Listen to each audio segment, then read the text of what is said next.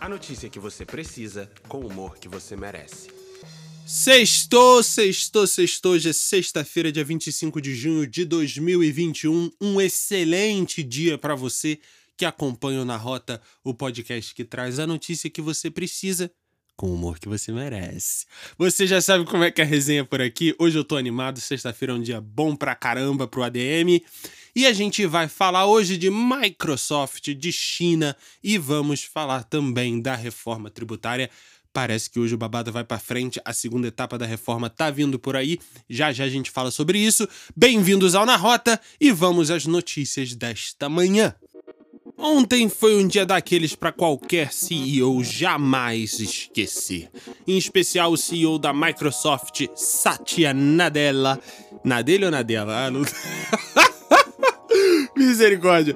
O Satya Nadella, CEO da Microsoft, viu as ações da companhia se valorizarem 600% desde que ele assumiu o comando da empresa lá em 2014. Só pra você ter uma ideia, o antecessor de Satya Nadella no comando da Microsoft, enquanto esteve no poder, viu a companhia perder 32% de seu valor. Ou seja, Satya Nadella tá mandando muito bem na dele e a Microsoft continua voando. Quer saber por quê? Ontem, a Microsoft fechou o dia com um valor de mercado superior a 2 trilhões de dólares. 2 trilhões de dólares. Essa é a primeira vez na história da companhia que isso acontece. Desse jeito, a Microsoft deveria realmente mudar o nome de Microsoft para Macrosoft. Desculpa. Mas se a piada foi ruim, os resultados da Microsoft não poderiam ter sido melhores. Ontem a companhia anunciou o Windows 11, que é uma atualização do Windows 10. Sim, já estamos no Windows 11, supera, tá? Esse é o sistema operacional da companhia e com o buzz que isso gerou no mercado, as ações fecharam o dia em 266 dólares e 69 centes. E a Microsoft, com isso, ultrapassou 2 trilhões de dólares de valor de mercado. Essa é a primeira atualização do sistema operacional da companhia em mais de 5 anos, ou seja, deu um gás, né? A pandemia impulsionou a demanda por produtos da Microsoft, muita gente estava em casa, muita gente estava trabalhando em casa, e não é à toa que nos últimos dois anos a companhia dobrou seu valor de mercado. Tudo isso sob a batuta dele, Satya Nadella. Tudo isso somado a um movimento de rejuvenescimento da companhia, as estratégias deram certo, né? Satya Nadella é um CEO antenado no mundo dos negócios, igual você que acompanha na rota, leia The Compass e se inscreve nos nossos canais. Sempre quis falar isso.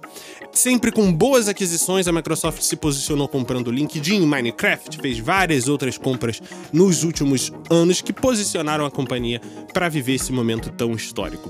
As estratégias têm dado certo e ontem quem investe na Microsoft teve motivos de sobra para comemorar. Agora não é festa, mas parabéns para você que leu a newsletter de ontem e vai saber o que o ano de 2033 pode significar para nós aqui na Terra. Porém, para a China, 2033 promete ser um ano especial também no espaço.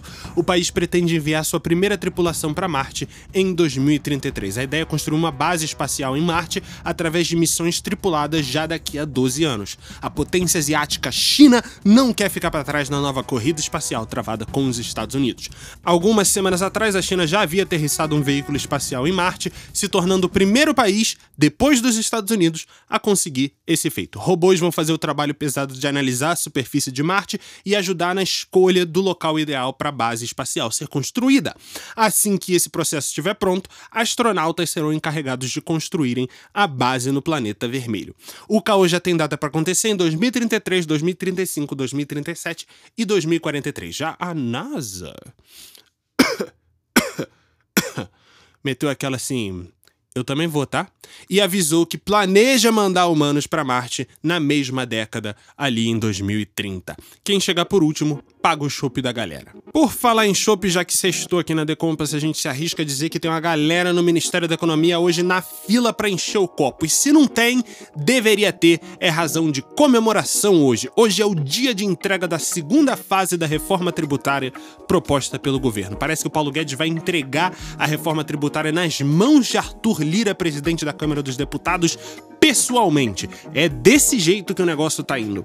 Às 11 horas da manhã, o secretário especial da Receita Federal, José Barroso Tostes Neto, vai conceder uma entrevista coletiva à imprensa para detalhar a proposta. E aí a dica que a gente te dá é o seguinte: presta atenção nesses pontos aqui.